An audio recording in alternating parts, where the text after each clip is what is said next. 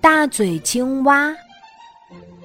池塘里住着一只长相奇特的青蛙，它的嘴巴比其他小伙伴的都要大，于是大家都叫它大嘴青蛙。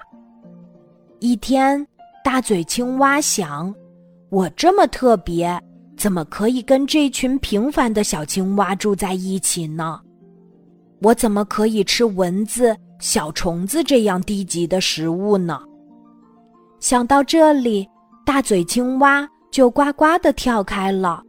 它要离开这个配不上它身份的地方。可是，究竟什么样的食物才配得上特别的它呢？大嘴青蛙想啊想。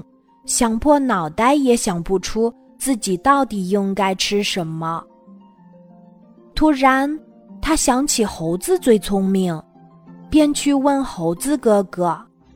猴子哥哥也解答不了他的疑问，就让他去找猫头鹰叔叔。猫头鹰叔叔让大嘴青蛙去找马伯伯，马伯伯又让他去找鹿阿姨。可鹿阿姨又细言细语地劝大嘴青蛙去问问白鹿姐姐，白鹿姐姐又推荐了河狸先生，河狸先生又让他请教浣熊奶奶，慈祥的浣熊奶奶对大嘴青蛙的问题也一筹莫展，就让他去找狐狸婶婶。可狐狸婶婶也不知道该怎么办。他说：“你还是去问问鳄鱼吧。”最后，大嘴青蛙兴冲冲地来到了鳄鱼国。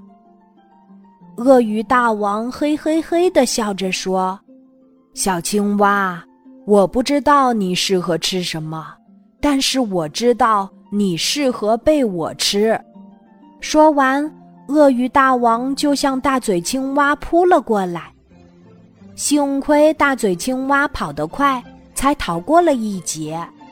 他终于发现，自己和其他的小青蛙相比，并没有任何特别之处。今天的故事就讲到这里，记得在喜马拉雅 APP 搜索“晚安妈妈”，每天晚上八点，我都会在喜马拉雅等你。